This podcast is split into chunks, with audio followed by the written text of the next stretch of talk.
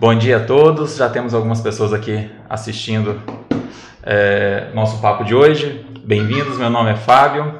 Estou falando aqui dos estúdios da Soft Clean. Hoje a gente vai bater um papo aqui super interessante sobre patologia. E para falar conosco sobre esse papo de, de patologia, a gente vai conversar com o Dr. Gustavo, com a Bruna, que é especialista gerente do laboratório CEPAPA, e o Dr. Bruno, Dr. Bruno, nossa, desculpa, gente, a Dr. Gustavo, que faz parte também do CEPAPA.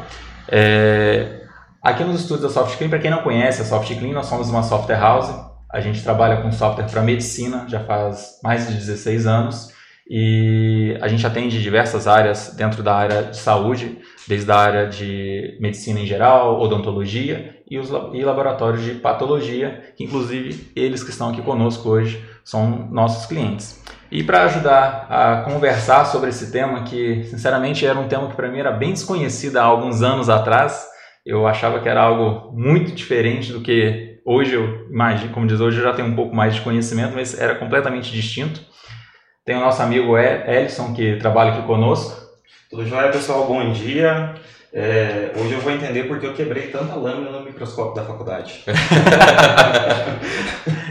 eu não vou mentir, eu quando eu comecei a falar sobre esse tema, quando eu escutei o termo patologia, eu acho que o doutor depois ele vai poder falar um pouquinho pra gente, na que ele fosse apresentar aqui, ele tem até uma brincadeirinha no canal dele, ele tem um pato, né? Eu tenho, a gente fica botando é. uns patos lá. eu juro que eu sempre achava que tinha a ver com pato realmente.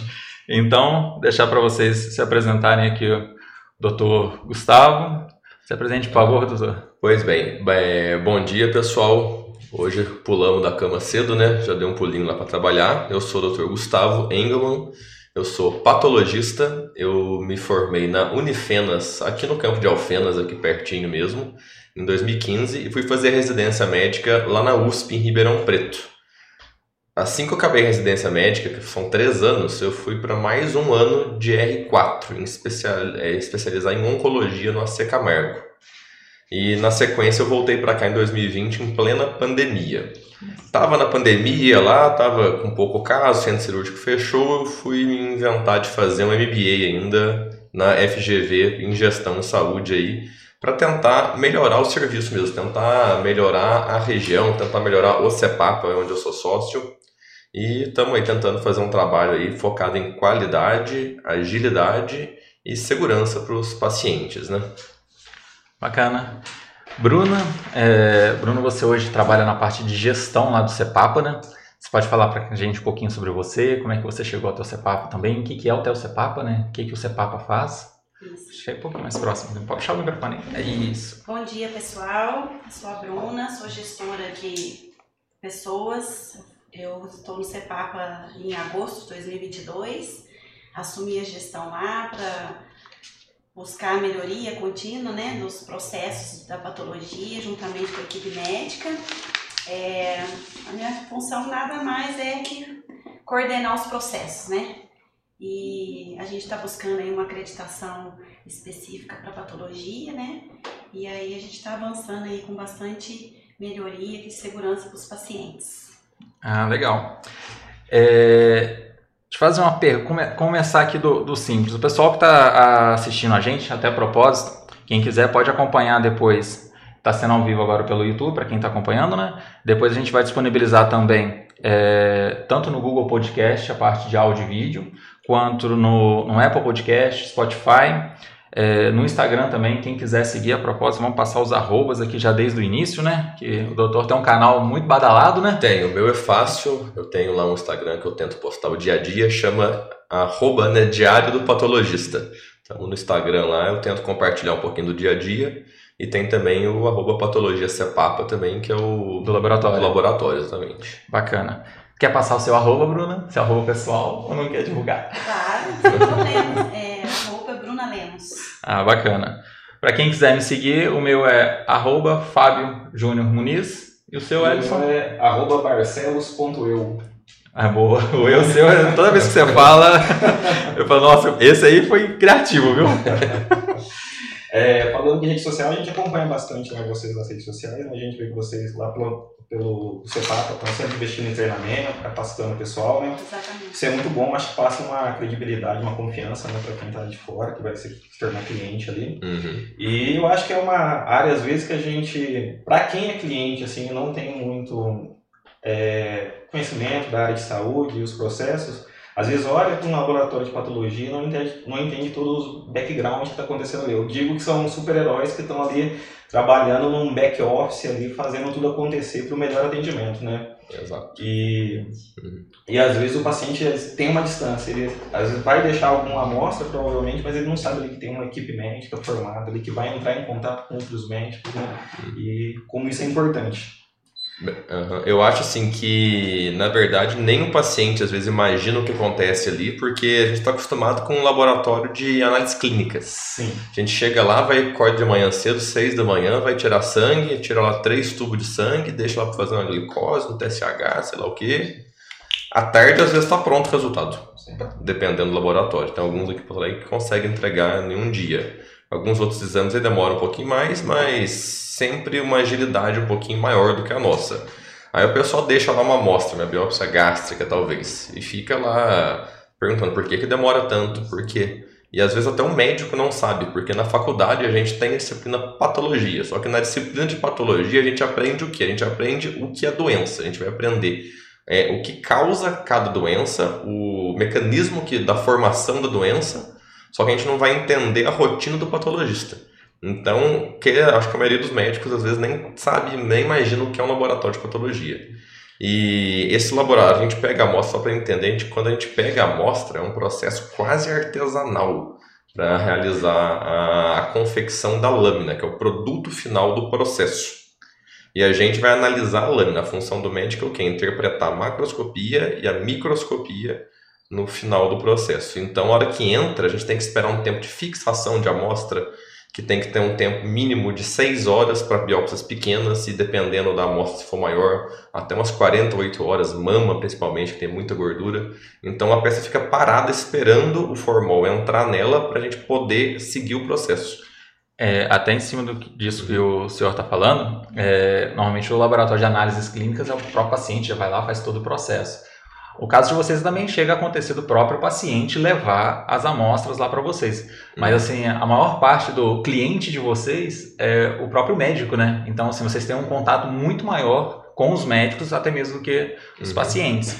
Até assim, é, uma curiosidade, existe alguma diferença entre o profissional médico que estuda patologia, na- eu digo em questão de faculdade, do médico convencional, do tradicional? É, a faculdade é diferente, por exemplo? Vocês frequentam a mesma faculdade e depois se especializam com disciplinas específicas? Ah, exatamente, a gente fez, eu fiz os seis anos de faculdade como Normal. médico qualquer, dei muito plantão na minha vida, até 2019 eu trabalhava, além da residência médica, que fazia um dinheirinho extra, eu fazia plantão, fazia plantão, tem UTI, então tem conhecimento, tem noção, muita noção de, de medicina, Clínico mesmo, né? clínica mesmo, então eu posso prescrever, posso fazer o que bem entender como qualquer médico. Ah, tá. Contudo, assim que eu acabo a faculdade, eu vou fazer uma especialização, que é residência médica em patologia, que aí muda completamente de qualquer outro médico. Ah, legal, legal. Tem a SBP, né? Que é a Sociedade de Patologia Brasileira, né? Isso, as, as sociedades médicas são sociedades criadas para validar uma especialidade. Então, temos sociedade de todas as, as subespecialidades médicas. E para essa área, por exemplo, é validado com é, prova prática e teórica, alguma coisa assim? Você precisa se aplicar para fazer uma validação ou não? Precisa. Precisa? Prova de título especialista, eu tenho, sou titulado Uhum. desde 2019. Eu estava na R4, eu já fiz a prova de título, então era um residente no R4, já era patologista, né? Mas já era titulado. Ah, legal. Aí eu prova teórica, prática e, visual, e visual também. visual, Então, né? São três Legal. tipos de prova numa só para poder tirar o título de especialista. É, falando um pouquinho de aspecto psicológico, a gente já falou sobre o laboratório clínico, que o paciente tem mais familiaridade, né? Uhum. Às vezes eu acho que o, laboratório de patologia, ele pode assustar um pouco o paciente, né? Porque geralmente ele vai lá, vai tirar um sangue, fazer algum exame, algum exame. Parece mais simples, né? clínica, Parece que o de patologia, ele fica meio receoso, porque ele tá levando um pedacinho dele que foi tirado, às vezes, num procedimento e tal, né? Uhum. E o que que é importante trabalhar com esses pacientes, né, com esses clientes que são possíveis lá, é que todo mundo tá ali está trabalhando para a melhora do paciente, né, para obter o máximo do melhor tratamento, né? Seja para um diagnóstico ou algo assim, né? Uhum. Acho que vocês podem falar melhor sobre isso. Eu acho que a função do patologista principal é dar o diagnóstico. Então, você vamos sair do básico. O paciente fez lá, tá com dor de estômago, fez uma endoscopia, tirou um pedacinho do estômago e levou pra gente. A função minha é falar se ele tá com gastrite ou não, classificar a gastrite se é leve, se é moderada, se é intensa, procurar algum sinal de malignidade, alguma coisa extra e procurar até o H. pylori, que é muito comum, acho que todo mundo conhece o H. pylori aí, que é uma bactériazinha que a gente pega às vezes na água, tomando, até beijando a gente pega o H. pylori. Nossa, já deu medo. Então, é, essa bactéria causa gastrite e, se não tratada, pode levar até linfoma gástrico ou até câncer gástrico mesmo. Então, a nossa função é o quê? É diagnosticar indicar o que aquele paciente tem para o médico que solicitou a biópsia indicar o melhor tratamento.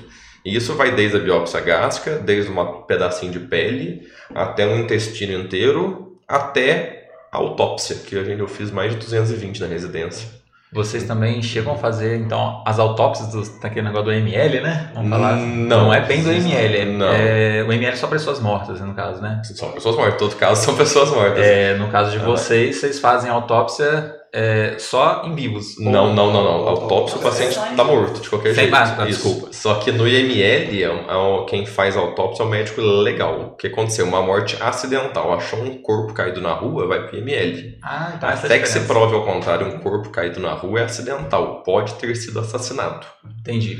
Ah, ou se caiu um acidente de carro, é tudo IML. Por que o médico legal? Porque tem que seguir uma lógica, uma legislação para a gente entender o que aconteceu, porque isso vai implicar, às vezes, em direito de herança, direito de que- quem matou quem, como Uhum. morreu, é, como foi o acidente, para ver quem, às vezes, tem que pagar, às vezes, uma falha mecânica, o carro, a barra de direção, tipo Ayrton Senna bateu na cabeça. Foi a barra que causou ou foi a imperícia dele? Se foi um erro mecânico, tem que provar legalmente. A autópsia que o patologista faz é uma autópsia de verificação de óbito, porém é, mortes não acidentais. Então, a senhorinha lá de 70 anos de idade morreu em casa, acordou morta. Ninguém matou ela. Vai para o patologista ver o que aconteceu. Em Pouso Alegre a gente não faz autópsia, não tem SVO aqui, Serviço de Verificação de Óbito. Ah, que legal. Deveria ter, não tem. Mas aí, ne- nesse caso, por exemplo, só falando da nossa cidade, como é que funciona? Aí você tem que mandar para uma outra cidade que tem esse tipo de serviço? Em Minas Gerais inteiro há um déficit de SVO, que é o Serviço de Verificação de Óbito, tão grande que a maioria sai como médico clínico do hospital assinando como morte indeterminada. E oficialmente, se for ver, só a gente poderia assinar como morte indeterminada, porque se a gente abrir e procurar, quase sempre vai achar uma causa mortes. Nossa. Ah. Em. São Paulo tem bastante SVO, Goiás tem SVO. Informação importante, jamais imaginaria. Então, Uhum. Minas, nós estamos totalmente Ruim, defasados. tá aqui. Ótimo. Mais um item aí. É, um, um outro caso. Um, um médico que tem formação em patologia, ele só vai trabalhar em laboratório ou ele pode fazer outros, outros tipos de trabalho? Por exemplo, Ele é, pode ter é- uma carreira dupla, por exemplo. Isso. Pode. e patologia. Isso pode, igual eu falei, eu dava plantão até formado nos patologia, dois. continuava dando plantão. Até tem amigos nossos, meus aí, que continuam trabalhando, às vezes atendendo né, posto de saúde, porque gosta mesmo do contato com o paciente. Uhum. Porque a gente não tem contato com o paciente, a gente tem contato com, a- com um pedaço do paciente, raramente com o paciente. Então, muitas vezes pode, igual eu falei, a gente é autorizado a fazer qualquer coisa. Então, a gente pode trabalhar, pode até fazer uma neurocirurgia se quiser. Só que aí, se eu causar algum mal fazendo uma neurocirurgia, eu vou ser processado por imperícia. Eu não vou fazer isso, obviamente. Mas, dentro da patologia, vamos pegar os campos de atuação. A gente tem o campo nosso dia a dia lá, que é a biópsia mesmo, ficar olhando lâmina no microscópio. Tem a citologia, que a gente olha é, esfregaço, líquidos em geral. Existe até uma subespecialidade que é citopatologia. Eu também tenho especialista nisso, em citopatologia. Existe uma sociedade à parte. É, além desses dois campos, a gente pode atuar com o paciente fazendo, às vezes, procedimentos hum, minimamente invasivos, tipo uma PAF de tireoide, que é uma punção. Isso eu fazia bastante na residência, eu gostava de fazer. Hoje eu não tenho tempo de fazer mais.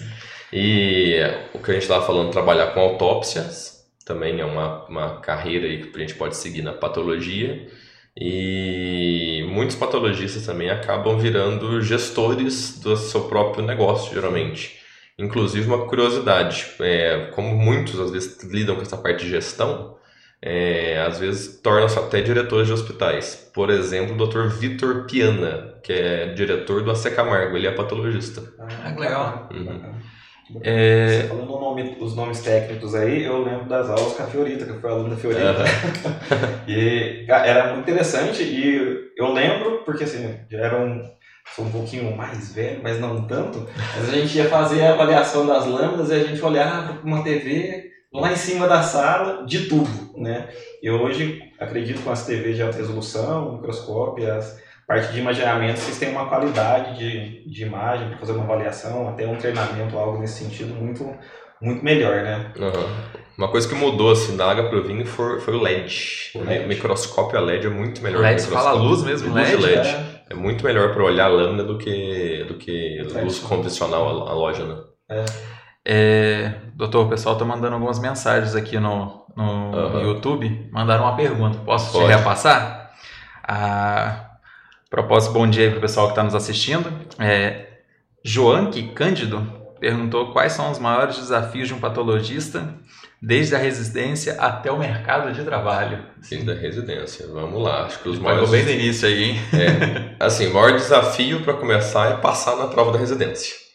Que é uma prova normal, não difere das outras, igual quando eu fiz lá em Ribeirão Preto, a prova foi igual para todo mundo. Então foi prova teórica, prova prática de clínica e mais entrevista de análise de currículo. A partir da residência, a residência está no mundinho à parte lá, você está aprendendo, está meio blindado do mundo, né? Então, o desafio lá é você manter uma sanidade mental, porque Vou dar um exemplo, assim, hoje em dia tá, as leis estão mais rígidas, mas eu chegava a trabalhar bem mais de 60 horas por semana dentro da residência de patologia. Nossa. Então, às vezes ficava lá 80 horas por semana dentro do hospital, então preso num lugar. Então, realmente dá uma. de- depende da, pessoa, às vezes tem que ter uma cabeça boa para passar essa parte. Hoje em dia tem residência aí que tá mais rígida, as regras são 60 horas só. Então, é aprender. E queira ou não, você tem que aprender um mundo novo aí. Você tem que aprender a entender o que é histologia. Apesar de ter aula disso, a gente vai entender na prática mesmo durante a residência. E aprendendo tudo isso, você vai ter as dificuldades diagnósticas daí, porque existem, obviamente, áreas da patologia que são muito mais difíceis do que outras áreas. Um exemplo, neuropatologia. O tecido cerebral é completamente diferente do resto do corpo inteiro. E não é todo mundo que consegue ter uma entenda, é, saber todos os diagnósticos possíveis que pode acontecer no cérebro. A sensação minha de leigo é que o cérebro parece que é igual. O tecido dele inteiro, né? Que é a, que é a visão que nós temos quando você olha um cérebro, parece que é tudo É igualzinho. parecido, mas olhando na lâmina é diferente. E assim, tem subespecialidades na neuro, assim, que é uma coisa assim que poucos patologistas fazem.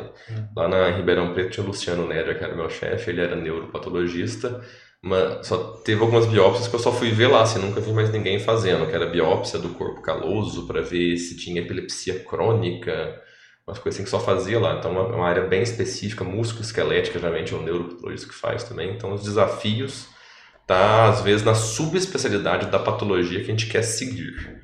Né? A partir disso, vencendo, escolhendo o que você quer fazer, a gente vai lá para o mercado de trabalho. É, acho que achar emprego aí não é uma dificuldade tão grande ainda, assim, em capitais, São Paulo está mais saturado. Sul de Minas, mais ou menos, mas tem regiões aí que não tem patologista mesmo, que fica peça de cirúrgica andando de avião para assim, da Bahia para Belo Horizonte, de Manaus para o Pará, que eu sei que acontece. Então, assim, tem um déficit em algumas áreas aí grande. E aí você vai querer enfrentar. Se você chegar numa cidade sozinha, você vai ter que, que botar uma armadura e construir seu próprio negócio. Que aí começam os desafios empresariais, que aí é um outro mundo completamente à parte da medicina, que o médico raramente tem noção sozinho para ver o que, que é. Daí que surgiu a ideia do MBA também, para eu ter uma noção melhor para poder conduzir melhor aí o- os negócios, né? Ah, perfeito. Eu acho que você falando dessa questão de distanciamento e tal, eu acho que aqui na região de Pouso Alegre a gente está bem servido, porque vocês estão próximo aqui do hospital, né? Uhum. E como isso é importante, né? Você ter não só do hospital, todas as clínicas aqui, vocês ficam na região central, e mas a importância disso, né? De estar perto de um hospital. Acredito que em grandes hospitais, você pode me responder melhor, provavelmente eles devam ter um laboratório de patologia já inserido dentro da própria unidade, né? Exato. Mas ainda assim, pode haver envio de material para fora para laboratórios específicos, né? Exato. Aqui, É. vou dar um exemplo aqui da cidade mesmo, Samuel Libânio. A gente trabalha na Samuel Libânio, lá tem o próprio laboratório de patologia, É? não é o CEPAPA, é um dos próprios hospital. Eu achei que era o CEPAP. Não, é é a equipe do CEPAPA, só que quem trabalha lá dentro do próprio hospital. Existem limitações, obviamente, aí de verba, de contratação de funcionário, de porque a maioria é SUS mesmo. Aham. Então, mas o hospital lá existe esse serviço. E mas, por exemplo, a gente não faz análise de microscopia eletrônica, pouquíssimos lugares fazem no Brasil. Então, muitas amostras de rim saem direto do hospital para algum lugar que já faz a microscopia eletrônica, a análise completa dessa amostra de rim, não passa nem no CEPAP. Por conta disso, tem limitações específicas. Ah, perfeito. É, é verdade que o microscópio é a sua principal ferramenta de trabalho? Com certeza. Com certeza. E, e na faculdade eles ensinam a operar o microscópio ou você vai ter que aprender isso depois? Como é que funciona? Pelo aí ensina aqui, ó, temos no... Ensino. Ele aprende. Ensina? ensina Mas é o mesmo? É o mesmo. É o mesmo, mas Aham. assim, é uma coisa que assim, Aham. a, a gente não tem cuidado no começo da operação, é você fazer um zoom ali na lâmina, né? Porque às vezes você tá trocando a ótica ali do. E aí você faz um zoom muito forte e acaba encostando e quebrando E quebra o mesmo. material aí. Então tem que ter um O cuidado. zoom é. Na, falando de leigo, viu, gente? Eu sou da área de TI, eu não mexo em nada com a área, eu só mexo com software para medicina. Acho que embaixo do microscópio tem uma coisinha que você vai abaixando, né? É, tipo como se tem fosse um- um, um é, telescópio, né? Que você vai isso. aumentando, distanciando as lentes. Microscópio nada mais é do que um telescópio. E o zoom, quando a gente fala, literalmente é um zoom manual. Quando é assim, existe a ótica que se aumenta, só que não é o zoom que ele tá falando, ele é pra dar o foco, você achar É. o ponto de foco. E se você não tá sabendo operar direito ali, não regulou direito Você abaixa o angular, se você subir muito ali a bandeja onde vai a, a lâmina, você relar no objetivo, que é o que dá o foco, quebra a lâmina. É Mas ensina na faculdade, assim, ensina basicamente. E na residência dá uma outra pincelada também. E vai ter um livrinho que eu tenho de patologia lá que ensina a operar a, a, a- perfeição. Aham. Fazer, conseguir deixar o quadro praticamente sempre focado, fazer uma- uns truquezinhos. Que legal. E, por exemplo, assim, é quando o laboratório vai adquirir um microscópio ou algo nesse sentido, hoje existe muito uma relação de tamanho e poder de, de definição, né? Como- ou não, assim, hoje a gente tem equipamentos bem compactos também que atendem de uma forma... Para não ocupar tanto espaço no Ah. laboratório, você ter mais espaço de bancada, algo nesse sentido. Eu tenho certeza que eles conseguiriam fazer é, um microscópio pequeno muito potente. Só que tamanho é um pouco documento, assim. Ah, entendi. Não é aquela coisa não muito grande, mas geralmente você vê que o microscópio um pouco mais encorpado, ele é um pouco melhor do que os. Mas não é devido por menores. causa das lâminas, porque eu, eu falo assim, eu vou basear na parte de astronomia. Parece que quanto maior o telescópio, log- logicamente por causa da captação de luz, Aham. mas será que tem muito a ver com isso no, microscópio? Apesar da captação de luz, acho que não precisava ser tanta, né? É que a mudança ali é muito pequena, assim, um ocular maior para caber mais luz, os aumentos são sempre os mesmos, na verdade, vai de 4, de vezes até as 100 vezes no máximo, então todo microscópio tem esses aumentos, que vai mudar o tamanho do campo. Só que o que acontece? Quando eles aumentam o tamanho do microscópio, eles conseguem dar uma coisa que o microscópio pequeno não dá, ergonomia. Que é muito importante pra gente, pra gente conseguir ficar o dia inteiro É, sentado. o dia inteiro debruçado com o olho ali Uhum. e tem que escrever ao mesmo tempo, né? E como é a vida de ser um dicionário de patologia? Como é que vocês conseguem é, trabalhar essa. É porque assim, tem muito da rotina que você vai diagnosticando e acabam que alguma, alguns diagnósticos já ficam mais na mente, né? Isso. Mas ocorre muito assim de falar, caramba, eu tô vendo uma coisa muito nova, que eu muito diferente, que eu costumo não pegar, e aí tem que recorrer a algum manual, como, como que é esse processo? Acontece frequentemente, frequentemente. Assim, eu falo que para o patologista ele é impossível saber tudo. Acho que nenhum, nenhum mesmo sabe tudo. Existem melhores que os outros, obviamente, e eles são melhores porque eles estudaram mais. Mas sempre que a gente acha uma coisa nova, esses dias, por exemplo, tava, que dia que foi? Foi quarta-feira passada, eu tava vendo um nevo, coisa simples, um nevo no idoso. Peguei e falei, nossa, mas que nevo esquisito. Tem célula névica, mas tem amiloide e tem gordura dentro do nevo. Que coisa estranha. Fui pesquisar o que que era. Troquei ideia, mandei foto, procurei, achei, acabou que eu achei um artigo falando o que que era. Era uma degeneração que ocorre, meio rara, mas que ocorre comumente nos né? Rara, mas pode ocorrer sem, sem malignidade, sem quer dizer nada nesse nevo. Então, assim, a gente consegue extrair às vezes uma, uma coisa menos usual de uma coisa simples, de um nevo, por exemplo. Então, existem doenças raríssimas também. Esses dias aí chegou uma. É, a gente teve o diagnóstico, mandou até em consulta o caso. Um tumor que só tinha 11 no, no mundo diagnosticados. Nossa. Então, assim, esse aí realmente eu não consegui achar que tinha muito pouco mesmo. A gente manda em consulta. É, a vantagem da patologia, assim, que tudo pode ser consultado. A gente pode tirar o bloco, fazer a lâmina e mandar em consulta para outro patologista olhar. É uma desvantagem também, mas é uma vantagem porque a gente consegue ter esse arsenal aí de sempre tirar uma dúvida, consultar com um especialista. Às vezes precisa realmente de um especialista, igual eu comentei da neuropatologia aí, que às vezes é necessário o aval de um ultra especialista para conseguir dar um diagnóstico ultra raro.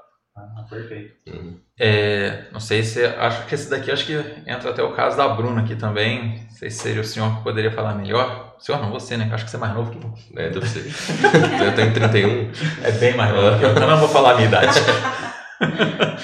É, a gente está falando igual, patologia. Você sempre está analisando uma amostra de um tecido, de alguma parte do corpo, né? É, e isso, logicamente, vai vir do paciente que veio de um outro médico, que pediu para você analisar, e isso vai chegar para vocês lá no laboratório. Às vezes mandado pelo próprio médico, ou pelo hospital, pela clínica, e às vezes o próprio paciente. Sim. Aí, assim, novamente com a visão de leigo. Eu pensando como que eu vou transportar um pedaço de um pele, alguma coisa, pela rua, e como é que isso vai chegar para vocês. Vocês recebem como que isso lá, Bruna? Fala para nós um pouquinho, você que está lá mais nessa gestão lá, como é que funciona a entrada dessas amostras até chegar na mão do doutor para ele poder fazer análise? É bem misto. Nós temos os pacientes. Chega só um pouquinho mais perto. Nós É. temos os pacientes de porta, né? Que eles é, fazem o procedimento, a biópsia ou uma colonoscopia e eles mesmos levam até o CEPAP. Muitas das vezes, é, as, as clínicas parceiras nossos, os hospitais, já indicam o CEPAPA e nós já temos a logística de retirada, então fica a critério do paciente. Tem paciente que já deixa, já fica tudo autorizado pelo convênio e o nosso motorista diariamente faz as, as coletas. E tem os pacientes que preferem levar pessoalmente, é, depende. Tem paciente que é de fora, que já sai do, do procedimento, já leva, já vai para outras cidades, né? E recebendo esse material, ele vem num frasco é, com, com identificação de número, que é a rastreabilidade né, da, da entrada do material, armazenado num saquinho, fechadinho, com amarrilho.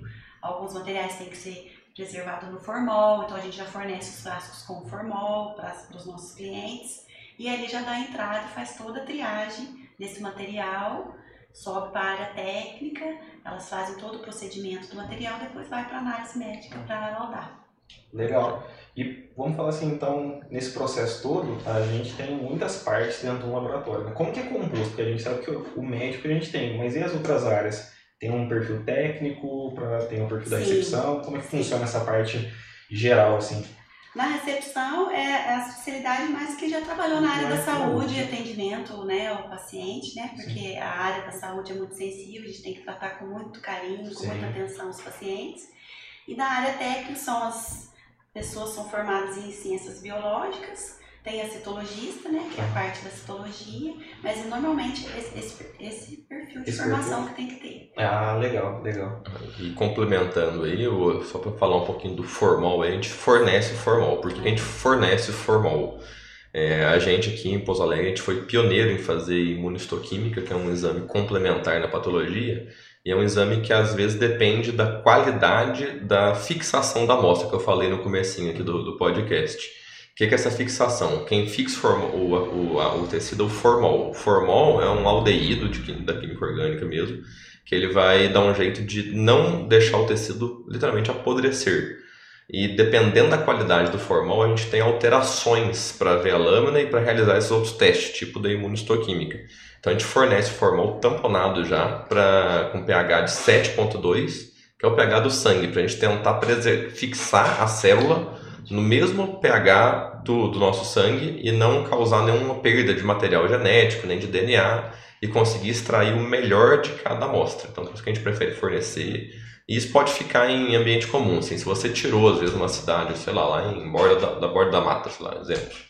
Tirou uma, uma frasco lá, você quer trazer pessoalmente pra gente aqui. Você não precisa botar na geladeira, não precisa fazer nada especial. O formal ele pode ficar a temperatura ambiente, é, só não pode ficar exposto ao sol, senão ele cristaliza. e daí traz pra gente. Geralmente a gente pede que traga em pelo menos até 48 horas, porque a partir de 72 horas começa a ter uma, uma, é uma sobrefixação, que não é interessante também. Então temos tempos ideais, máximos e mínimos, e para tirar o melhor de cada amostra. E a citologia, que seria um líquido, alguma coisa, essa não põe nada geralmente, ou quando põe um meio de conservação especial, e de preferência ficar na geladeira.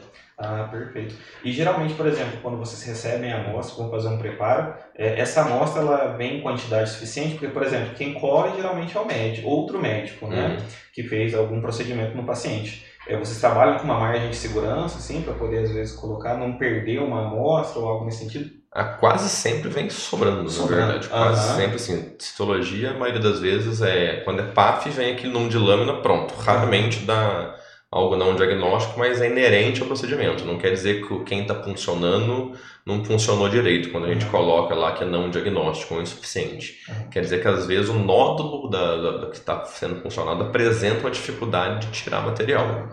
É, a citologia geralmente mandam bastante ml, sempre sobra. A citologia de meio líquido do colo do útero é uma coisa que a gente faz também. É, diferente daquela lâmina convencional que as mulheres vão lá no ginecologista faz o raspar e traz aquela única lâmina para a gente, é do meio líquido, a gente consegue fazer até as três lâminas desse meio líquido. Uhum. Então a gente consegue analisar a, o preventivo Papa Nicolau da, da mulher e dá para fazer até exame é, genético de HPV, dá para genotipar até 35 tipos de HPV.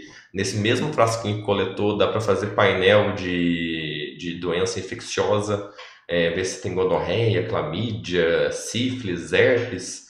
Então esse meio líquido foi uma mudança que sempre sobra, acaba sobrando material até para fazer essas coisas, que aquela lâmina convencional de citologia normal antiga não, não faz. Uhum. E as amostras, as biópsias geralmente são incluídas inteiras, então a gente guarda no bloquinho de parafina. Uhum. E sempre dá para fazer mais de uma lâmina com certeza desse material. E as peças cirúrgicas, além de guardar em bloco de parafina, ficam às vezes armazenadas lá por algum curto período de tempo, que não dá para ficar guardando peça de todo mundo por muito tempo. E dá para tirar um pedacinho a mais lá, caso precise voltar na macroscopia. Perfeito. Deixa eu só, acho que você já respondeu, mas eu vou uhum. reforçar aqui. Perguntaram novamente aqui. A citologia, que foi uma coisa que eu acabei de aprender. Citologia é líquida. É líquida. E a anátomo patológico é uma peça. É uma peça. Uma peça, uma, uma parte do corpo. Isso, é um pedaço. Estão é, perguntando aqui como que funciona para armazenar a lâmina. Parece que recebe uma lâmina, ela como paciente quer saber como que ela vai armazenar essa lâmina para levar para o laboratório. Eu acho que foi o que você isso, geralmente assim, quando já. você. Provavelmente é mulher, só de curiosidade. Sim. É mulher, então ela deve estar tá falando aí da, da, do, do preventivo, preventivo. Nicolau. Como eu falei, a gente tem esse meio no, novo aí do meio líquido, que é um frasquinho, só levar a mesma coisa do, da biópsia, não precisa botar em geladeira, não precisa botar em nada. Uhum.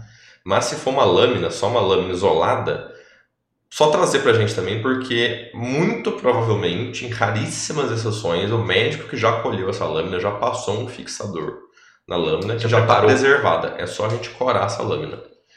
Ou se tiver no álcool, só trazer dentro do álcool também, que o álcool também é um meio fixador.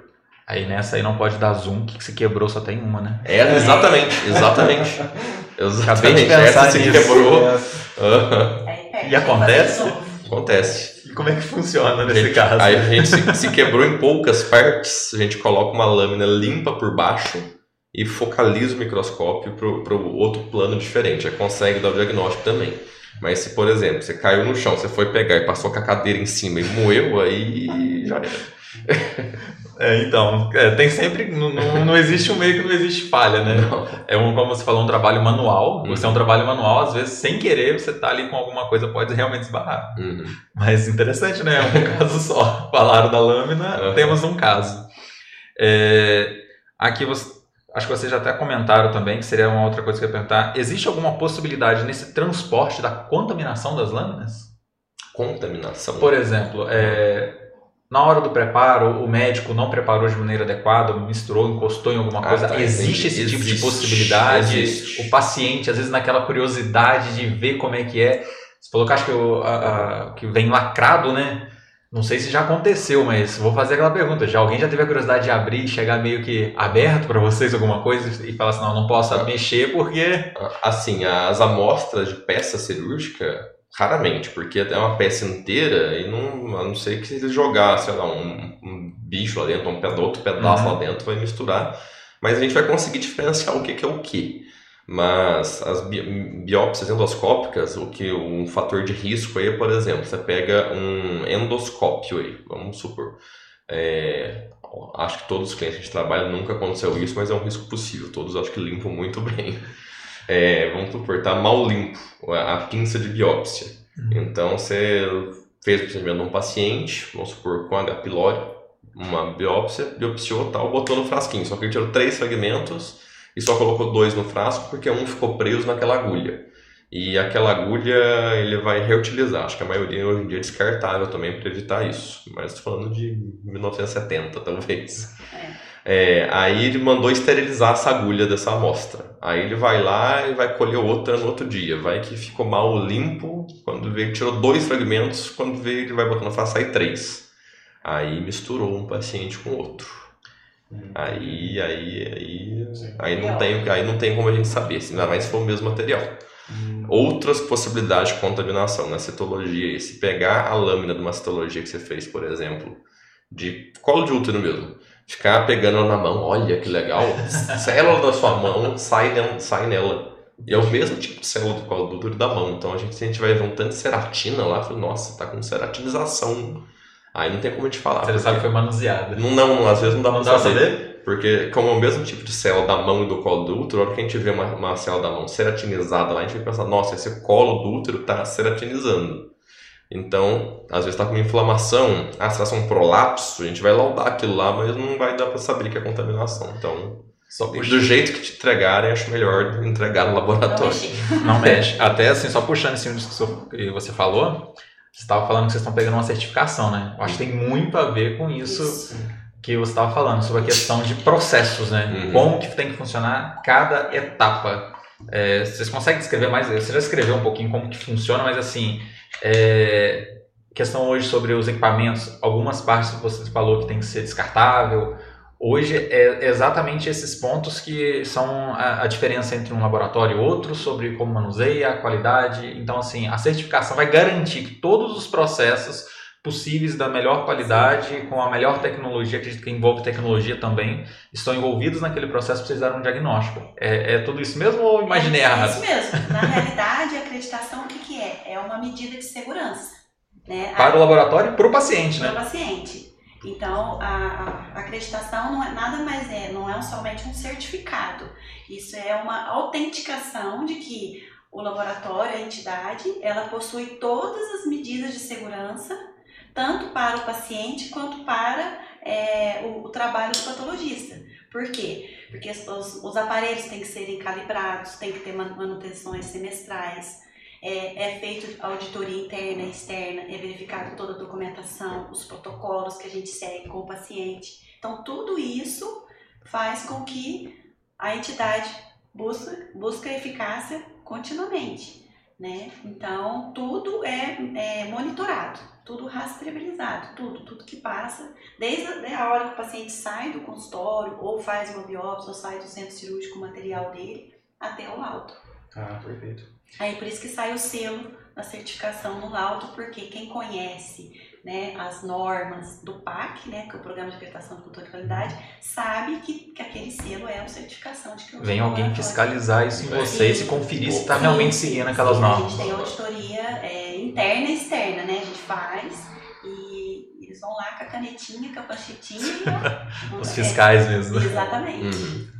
Sobre contaminação, é, a gente pensa, igual, conversando sobre patologia, a gente pensa muito em, em analisar célula, tecido, líquido e tudo mais. A preocupação de contaminação microbiológica, ela é, é relevante para o patologia? Como é que funciona isso? Porque a gente falou de trocar uma amostra agora Uhum. mesmo, né? Mas, por exemplo, a, a minha luva não estava correta, estava suja, alguma coisa. Isso interfere para vocês fazer um, um diagnóstico? Olha, diagnóstico não, mas ah, aí vem o risco inerente à profissão. Vou dar um exemplo da residência lá. Uma vez eu estava lá em Ribeirão Preto e chegou um fígado, chegou era 5 da tarde o fígado, eu fui fazer no outro dia, 8 da manhã. O fígado não estava fixado inteiro ainda. Deixei o fio lá fixando? Poderia ter deixado, só que eu queria acabar logo essa parte da rotina. O que, que eu fiz? Eu fui fazer a macroscopia primeiro. O que, que é? Pegar o fígado, estudar ele inteiro, escrever e cortar pedaços, literalmente, para botar no, colocar nos cassetes, que é o que a gente faz o bloco de parafina. Na hora que eu fui cortar esse fígado, ele estava vermelho por dentro, com bastante sangue ainda. Eu fui lá e cortei minha mão. Aí eu, hum, sangueira, falei, deixa eu abrir o pedido. Se era uma cirrose hepática, deixa eu ver por se tem algum. Por que, que ele tem a cirrose? Era uma cirrose por hepatite C. Aí eu falei, nossa, aí eu falei, meu Deus do céu, aí para tudo, sei lá o que, vai atrás do paciente que estava internado ainda, fui lá conversar com o paciente, era um senhorzinho japonês. Aí, graças a Deus, ele estava tomando os, os, remédios certinho, estava com a carga indetectável já, tinha desenvolvido cirrose. E hepatite C não tem o que fazer, não tem coquetel anti-HIV, que é se você se contaminar com, uma, com, algo contaminado com HIV, existe um coquetel que talvez te previna de pegar. Não é hepatite B que tem vacina, hepatite C pegou, pegou. Aí eu, nossa, aí eu fui falar com a infectologia. Fiquei lá fazendo controle por mais de seis meses para ver se eu ia pegar hepatite C ou não. Nossa. Graças a Deus eu não peguei, tá negativo. Mas existe esse risco, é um risco inerente a quem mexe com facas e sangue, né? Então, assim, quando a biópsia está fixada, o risco é muito baixo, porque o formol acaba dando uma, uma esterilizada, entre aspas. Fixa tudo, mas é, acaba com a transmissão. Porque, queira não, você fixa a célula inteira, ou seja, não tem mais vida. Então, um vírus lá está fixado também. Esse vírus fixado não vai ter poder de infectar mais nada, porque ele está paralisado. A gente fala fixar por quê? Porque literalmente o aldeído ele fixa os, os átomos e moléculas dentro das células, base de DNA. Então ele fica travado mesmo. Cria ponte de hidrogênio lá que fica travado. Então não perde essa capacidade de infectar. Uhum. E como já fazia mais de 12 horas já sair do paciente, o risco diminui também, porque não tem mais vida naquele órgão ali, que não tem circulação, não tem oxigênio. Então isso que diminui o risco. Mas o risco há. Então a gente sempre preza na acreditação, fala isso também, de trabalhar sempre com EPIs, é, luva, é, a coisa mais perigosa que existe é uma faca não amolada. Quanto mais amolado, melhor. Ué, Sim, é o contrário. É o contrário, porque quando está desamolada a faca, você vai tentar cortar, pegar um churrasco qualquer que você está fazendo. Você força. Aí, que, aí que causa o erro. A faca é super amolada, você levinho assim, a faca. Cuidado. Exatamente. Então a gente até aprendeu a molar faca na residência. Eu, tenho, eu sou entusiasta de facas. tenho uma Shire lá, tenho umas coisas legais lá. A propósito, é uma faca especial ou é não, um... Não, tramontinho mesmo. Faca de carne. É. Vocês usam para fazer esses, uh -huh. esses, cortes que vocês estão uh -huh. falando, é uma faca convencional, Sim. não é um bisturi? Não, não exatamente. A, peça grande, igual esse fígado que eu me Sim. cortei, era uma faca tramontina, daquelas de açougueiro ah, Capaz, eu jamais imaginaria. Aí, para fazer uma peça mais delicadinha, a gente costuma usar navalhas de bisturi ou navalhas é, que a gente usa para cortar blocos de parafina mesmo, que é uma navalha super cortante. Só que a lâmina é pequena, então para fazer uma peça maior, a gente prefere usar a faca mesmo. Nossa, ó, é, essa daí foi a, pra mim a novidade do dia. Eu nunca imaginaria uma faca, faca convencional normal, é. no laboratório. Uhum. Não imaginaria mesmo. É, falamos das amostras. Ah, esse aqui eu acho que é. Mandaram para mim. Esse eu recebi de, um, de uma pessoa conhecida. Ah. Ele falou assim: Eu, como paciente, fui no médico. Aí a primeira coisa que eu vejo lá, ele manda lá pro laboratório, sai o laudo, eu como paciente, o que, que eu sou? Ansioso. Uhum. Se eu sou ansioso, eu fico ali esperando a primeira oportunidade para me ver o resultado. Perguntar no Google, né?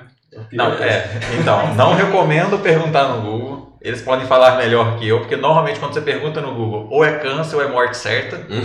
não foge muito dos dois, né? Tá para morrer em poucos dias. Uhum. Mas aí, assim, o que é mais comum que eu vejo dentro, assim, desses resultados que o pessoal fica assim, e aí, o que será que é? Porque os nomes não são muito comuns às pessoas.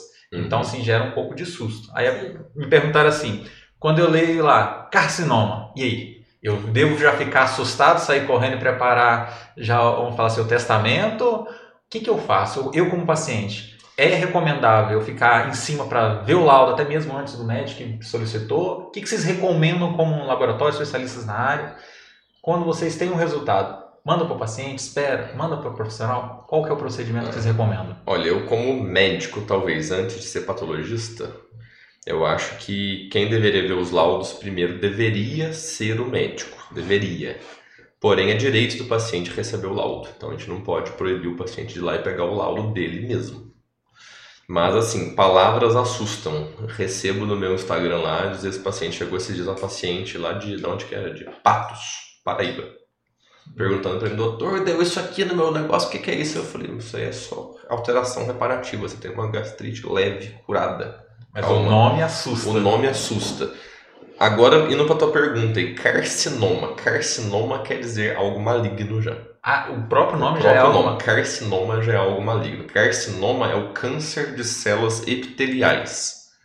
Tudo que é carcinoma deriva de epitélio. Então, carcinoma de células camosas deriva de epitélio de células camosas.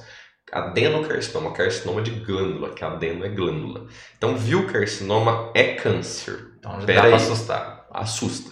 Só que tem carcinomas e carcinomas. Tem o carcinoma, aquele, o estadiamento que vai mandar muito. Se for um carcinoma com estadiamento muito alto, um PT4, aí eu acho que você tem todo o direito de ficar assustado, porque é o mais alto possível. Mas o carcinoma in situ, o mais comum aí, voltando às mulheres aí, ao, ao colo do útero, a gente solta várias biópsias aí, até na citologia lá, como NIC3. Antigamente usava NIC3 carcinoma in situ. E às vezes faz a biópsia e a gente solta lesão intraepitelial de alto grau. É, o termo mais antigo que a gente usava era NIC3 e carcinoma. Alguns médicos ainda preferem que a gente use esse termo, então a gente acaba escrevendo esses dois termos no laudo. Recomendação oficial da últimas OMS aí é não usar mais o termo carcinoma por conta disso. Desse susto. Da ansiedade, exatamente, do susto que dá no paciente. Essa lesão intraepitelial de alto grau no colo do útero, que é um carcinoma in situ, só que não é mais para usar esse termo para não gerar ansiedade, às vezes regride em, até, em mais de 60% dos casos. Às vezes você faz lá um cone, uma conização, que é, todo todas fazem cone, porque se não me engano, 40% dos casos vão malignizar em 5 anos. Demora, né? Então faz o cone, que é o cone, é tirar um pedaço do colo lá para garantir que não vai malignizar e acabar com a história. Então tem carcinomas e carcinomas. Tem aquele carcinoma que quase nunca vai virar câncer, vai virar um câncer invasivo. Tem aquele carcinoma in situ, lá, alguma coisa que às vezes com um procedimento mínimo vai te curar do negócio. E tem os carcinomas super graves. Então, assim, eu como médico prefiro que às vezes o médico receba até o laudo antes do paciente para ele se preparar para dar a notícia, porque vai que é um carcinoma PT4, vai que é um câncer muito grave. Uhum. Você não quer abrir assim, o paciente chega na consulta, você vai abrir assim. É melhor, então. você, é melhor você dar uma, dar uma lida antes para preparar para dar a notícia ruim. A gente tem uma matéria na faculdade que chama. É, esqueci o nome da matéria. Mas enfim, resumindo lá, a gente, a gente ensina a dar notícias ruins passar notícias ruins. Na área de vocês isso é muito comum, né? Na, então, na nossa a gente não, assim, na, digo, na medicina, na medicina é. né? você tem que trabalhar muito psicológico. Tem, porque... você tem que saber como dar notícia ruim, como tem que levar o paciente, uma, ou a família para uma sala isolada, às vezes, para dar notícia de morte, não vai dar no meio do corredor, falar assim, o pai, pai morreu, não é assim. Tem que ter uma empatia. Tem que ter, uma, né? exatamente, tem que ter sensibilidade e empatia. Então, às vezes, é melhor o médico receber antes o laudo, principalmente quando é algo grave, para poder criar, é se preparar para dar a notícia ruim do paciente.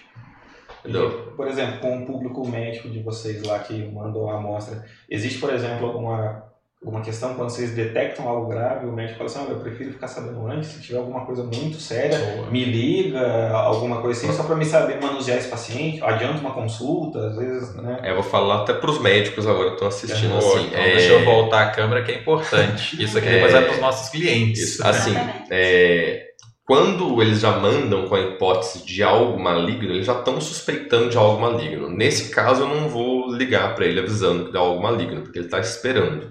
Se eu for ligar para todo mundo que dá algo maligno, eu não trabalho. Eu vou ficar tele... mais tempo no telefone do que laudando. Mas caso ele mandou uma biópsia gástrica, por exemplo, e eu achei um câncer lá, ele não está esperando isso, aí eu sempre eu ligo antes para os médicos para avisar: olha, teu caso aqui, achei isso aqui ele, nossa, sei lá o que. Então, chama ele antes, convoca antes, porque às vezes quando não está suspeitando de câncer, marca um retorno para tipo dois, três meses às vezes, porque às vezes não tem urgência. Mas o câncer tem urgência. Acho que, todo, acho que todo mundo, assim, uma frase que eu aprendi, acho que todo mundo que tem câncer tem pressa. Então eu faço questão de quando não tem essa suspeita, eu faço questão de ligar para adiantar a consulta, para ele fazer, para ele se mover, para ele. É porque dependendo do, do, nível do câncer, né? Igual você falou, se você Exato. espera, pode chegar num nível que não dá mais para você reverter. Isso. Tempo é vida, né? Tempo é vida. É, falar você. Queria perguntar uma coisa assim, a nível de laboratório e a nível da área de patologia. É, hoje, o que a gente tem assim, de novidade que a gente pode esperar para o futuro assim, que possa acelerar um tempo de diagnóstico para emissão de um laudo, uhum. ou para o laboratório de tecnologia que ele visa no futuro? É, como está a parte da ciência e como está a parte da tecnologia de, de metodologia? Assim, o que a gente pode esperar de novidades aí? Bem, acho que fui no congresso agora em agosto de 2022, deu para ver bastante coisa nova lá. Como eu falei, fazer uma lâmina é um processo artesanal, porque a gente tem que esperar fixar, fazer a macroscopia manualmente, tirar o pedaço certo. É, esse procedimento vai ficar, vai passar num, num processo químico lá que vai passar em álcool para tirar a água, vai passar no xilol, vai passar no xilol, que é para tirar o álcool, depois vai passar na parafina. Aí da parafina faz o bloco, do bloco, corta-se a lâmina, aí faz o processo inverso para tirar a parafina da lâmina, para a gente poder é corar e olhar. Então é um negócio extremamente artesanal. É, hoje em dia a gente está vendo aí a. Acho que estamos na quarta revolução industrial, talvez, né? Que acho que é informática e algumas coisas mais mecânicas novas aí. Então existem algumas coisas novas. Ninguém conseguiu ainda automatizar a macroscopia, porque a gente precisa ir lá e cortar no lugar certo mas já estão já melhorando esse processamento de tira e põe parafina, de passa em alto, passa de low, parafina, depois corta inverso. O que, que eles criaram aí nos últimos anos? Processadores de tecidos a vácuo. Porque antigamente, quando minha irmã fundou o laboratório, era no, no potinho, ela mesma ia mudando de caso em caso. Aí a gente tem lá um automático que roda, demora 12 horas, a, que gira a noite inteira para poder colocar parafina na, na, na biópsia, depois ir emblocar, fazer o bloco, depois fazer a lâmina. Nossa. Então, a gente já tem hoje processador de tecido a vácuo, a gente não tem no CEPAPA, mas a gente já deu uma olhada quanto custa, custa uns 300 mil reais. Ah. é, que a, a, agiliza bem esse processo. Então, o que se faria em 12 horas, faz-se em 6 horas. Então, agiliza um pouco. Sim, sim, com certeza. É, e para na análise da lâmina mesmo, acho que hoje em dia aí a gente, você que é da TI aí, a gente está tendo aí muita tecnologia, aliás, é, aí, né, inteligência artificial. É, eu acho assim que não vai tirar o serviço do patologista essa inteligência artificial, mas vai auxiliar o patologista. Vou dar um exemplo, é câncer de mama na, no KI67, que é um marcador de imunistoquímica que a gente usa para avaliar o índice de, de de mitose, o índice de proliferação celular. A gente faz isso no olho. Na residência, a gente nos primeiros anos, a gente fica contando lá quantas células tem no campo. Ah, deu 1.200 células no campo inteiro. Eu conto quantas deram positivas. Demora pra caramba.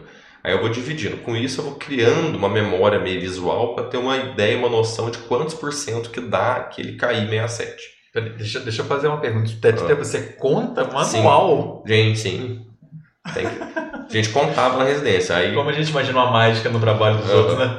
Então, assim, no começo é muito demorado isso. Depois a gente cria, existem manuais de é, visual, assim. Então, você não precisa dar exatamente que é 8% o negócio. Não preciso dar que é 7%.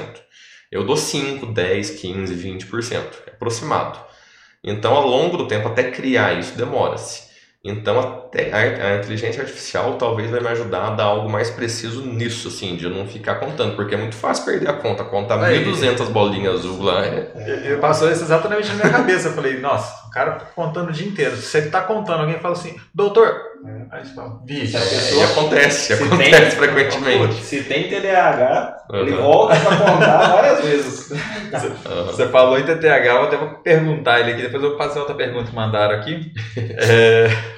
Eu sou daltônico, ele falou muito negócio de cores, lâmina. Eu ainda até perguntei para ele antes, falei, e eu sendo um daltônico, se eu não tivesse entrado no TI, podia ser patologista? Porque, pelo que vocês falam, tudo é põe corante, mexe aqui, Exato, prepara é. da lâmina. A eu cor, não vou ver. A cor principal que você tem que enxergar na patologia é nuances de roxo e nuances de rosa. Não, aí você já falou nuance, pra mim já não funciona, porque eu, eu vejo praticamente as primárias. Mas dá pra ter uma ideia, assim, eu conheço dois patologistas daltônicos. Um era o Dr. Prates, lá de Ribeirão Preto, na verdade já morreu, já faleceu, né?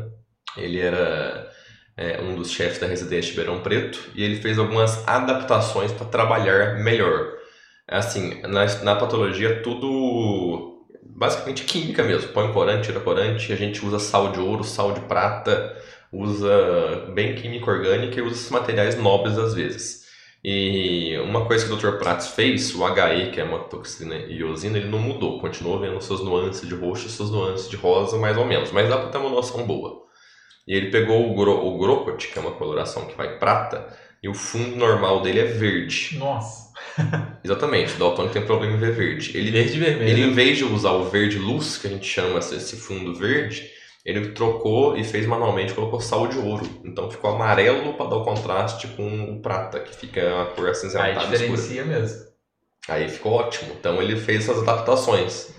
E tem o Ediel, é, não sei se ele vai estar assistindo, vou mandar até pro Ediel depois. Ele tá lá em Petrolina, ele é de Petrolina, foi, é, foi nossa Camargo que conheci ele.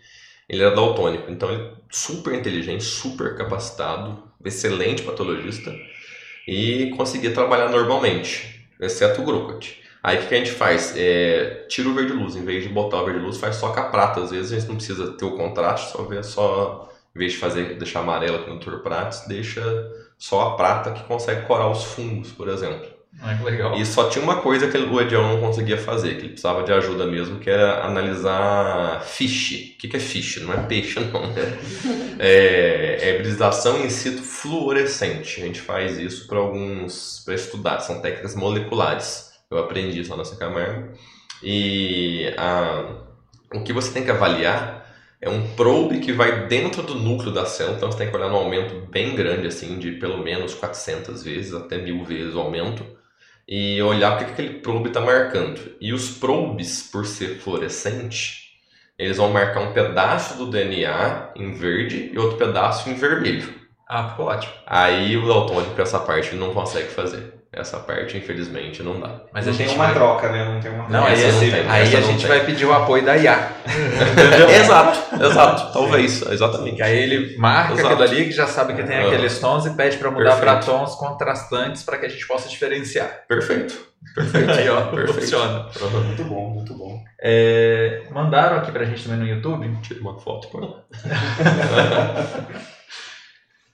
Essa aqui é até interessante mesmo. Se você já fez análise de algum material de algum parente próximo seu e deu algum resultado não esperado, e se foi você que deu a notícia ou passou pro médico. Não, de parente próximo eu nunca dei. O máximo de parente próximo que eu já vi foi algum adenoma de alto grau, assim, mas nada, nenhum, nenhum, nada, nenhum câncer ainda, né? nem quero dar. É, Mas, então deve ser situação horrível. é, o Bruna, perguntar agora para você, que eu acho que é importante também deixar aqui fixado. Quais são os principais exames que vocês fazem lá no CEPAPA que podem ser enviados ali para vocês? Nós fazemos é, a citologia, né? Exames moleculares, é, o anatopatológico e o imunistoquímico também.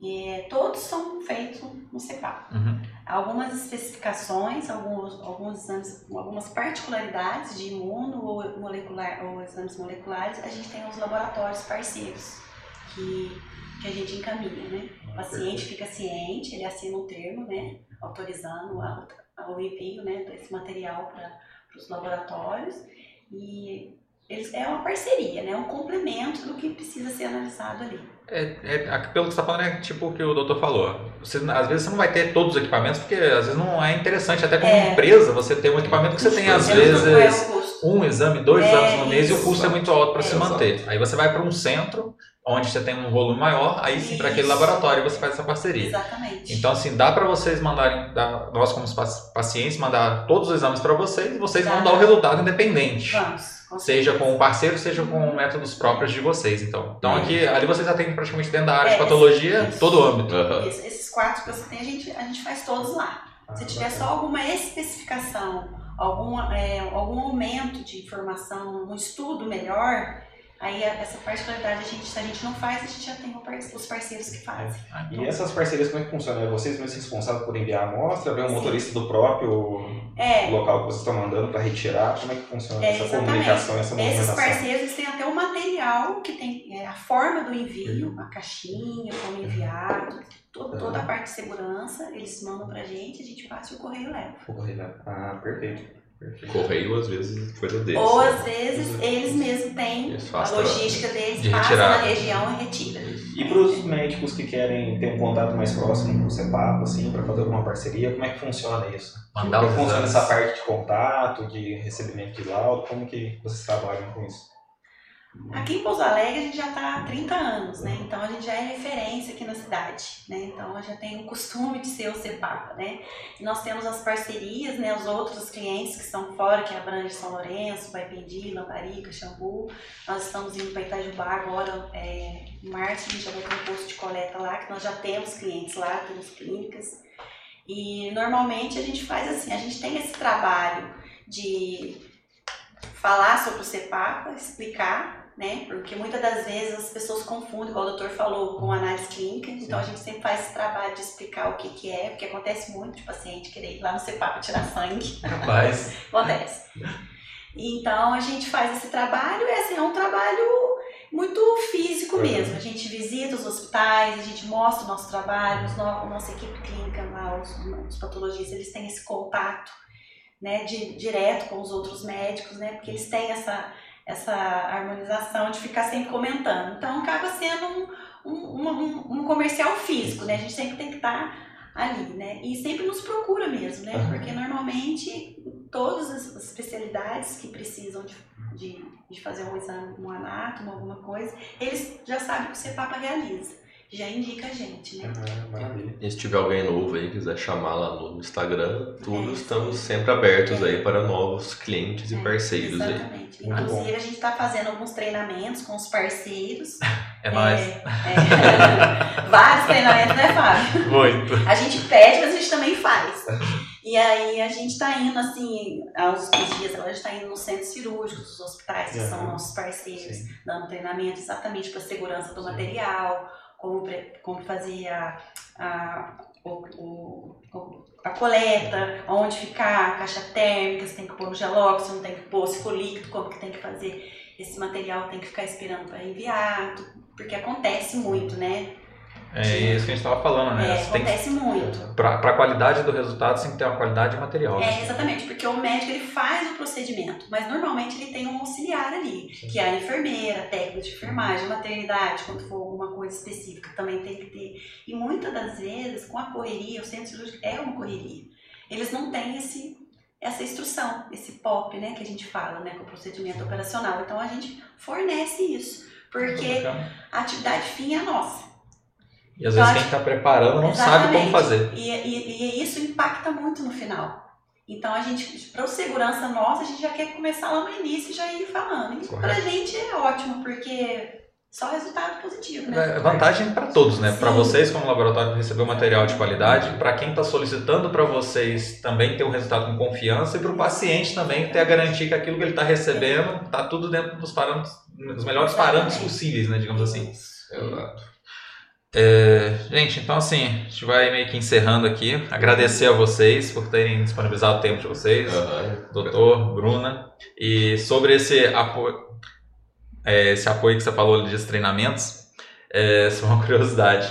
A gente como TI, como vocês mesmos estavam falando, a gente às vezes não tem aquela visão que vocês têm lá na ponta. E a gente criando ferramenta para vocês, a Uhum. coisa mais importante é trazer vocês mais próximo, para que a gente entenda a rotina de vocês Uhum. e para que o produto que a gente entregue para vocês realmente resolva o que vocês estão precisando. Uhum. Porque senão cai no que vocês estão falando. Para nós, a gente tem que trazer esse pop que você falou inverso nosso. Exatamente. Porque senão, assim, nós que a gente, na faculdade de TI, que a gente vai desenvolver software, não tem nada de noção sobre aquela área que a gente está atuando. Uhum. Então, assim, tem que entender a rotina, tem que entender o processo, como é que entra, como é que são as etapas, porque essas etapas têm que ser reproduzidas Sim. depois no sistema de gestão. Exatamente. Senão você não vai rastrear, porque se Não. for no papel, até faz, mas dependendo do volume, você se perde. Uhum. Então, assim, a gente agradece demais essa proximidade que vocês nos permitem ter, porque para nós é um valor imensurável Uhum. e também é um ganho para todo mundo, né? Envolve toda essa rotina de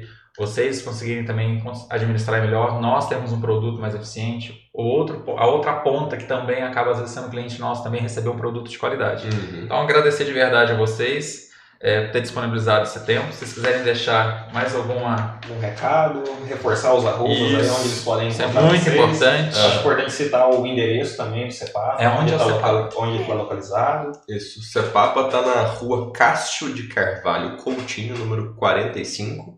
Fica quase em frente à funerária Ferracioli, que é em frente à porta dos particulares do Samuel Libani. E a gente tem endereço também na rua Ida Mascarenhas Lages, em São Lourenço, que é a nossa filial. E em breve Itajubá também, né, Bruna? É, é. Tamo- tamo- Não decoramos ainda Não decoramos, endereço chamado, é não decoramos. frente pronto-socorro do Hospital da Saúde. Já inaugurou lá? Ainda não. Ainda não, Tá- tá, em tá em obras. Ah, tá. Já já tá, tá liberado. E Telefone? O telefone é 3423-0056 para ligar direto na matriz aqui.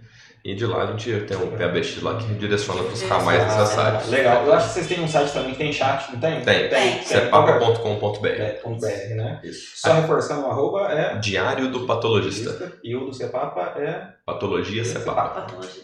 Perfeito. Bacana. Beleza. Gente, agradeço a todo mundo que esteve com a gente aí no, Obrigada. no YouTube. Depois vai ficar aí gravado para quem quiser assistir.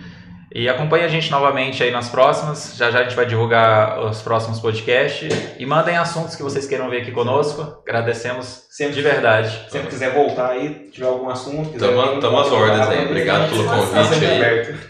Quero agradecer também, viu, Fábio, pelo Que seu isso. esforço aí com a gente. Capaz. E a oportunidade, viu?